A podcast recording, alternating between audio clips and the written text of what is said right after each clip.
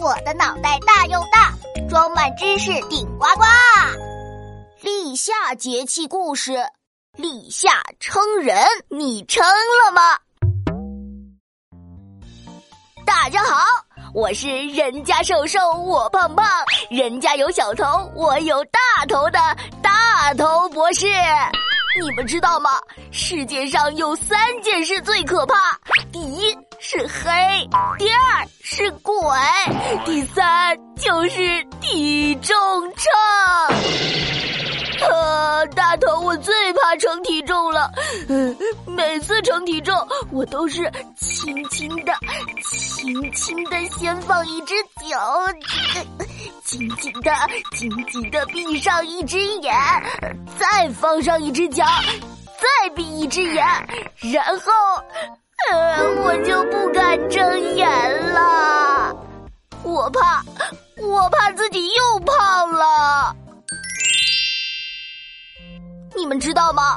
称体重竟然是一个习俗。今天呢，我就来说说二十四节气的第七个节气——立夏称人的习俗。有些地方啊，在立夏这一天就会用秤称人，因为夏天天气热，人们呢一般没有什么胃口。等到夏天结束的时候，再称一称体重，看看自己有没有变瘦了。立夏称人的习俗啊，传说来自三国的时候。三国时，蜀国的大王叫刘备，他有个儿子叫刘禅，小名叫阿斗。要说这阿斗啊，命也挺苦的。你想啊，有妈的孩子像块宝，没妈的孩子像根草。刘备天天要打仗，带着一根草啊，不不不对不对啊，带着一个小屁孩儿。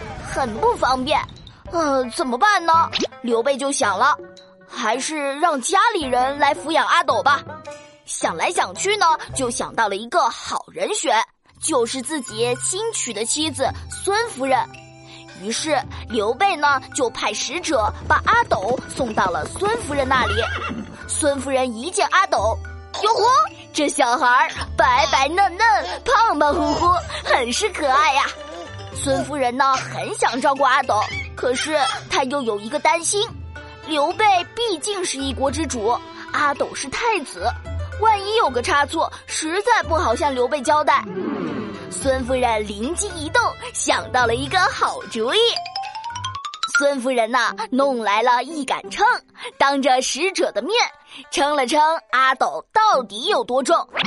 呃，阿斗到底有多重呢？我们当然是不知道了。呃，不过我猜一定是比我大头还要重。嘿嘿，那天啊，正好是立夏，孙夫人吭哧吭哧撑起大胖小子阿斗来。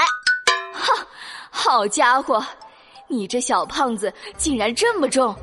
使者，你看好了，阿斗现在是这么重，等到明年立夏。正好一年，我们再来称一称，我保证把阿斗啊养得白白胖胖。孙夫人尽心照料阿斗，每年夏天，孙夫人都在立夏的这一天用秤来称阿斗。阿斗每年都有变重，这下刘备就很放心了。相传啊，从那以后，人们在立夏的这一天。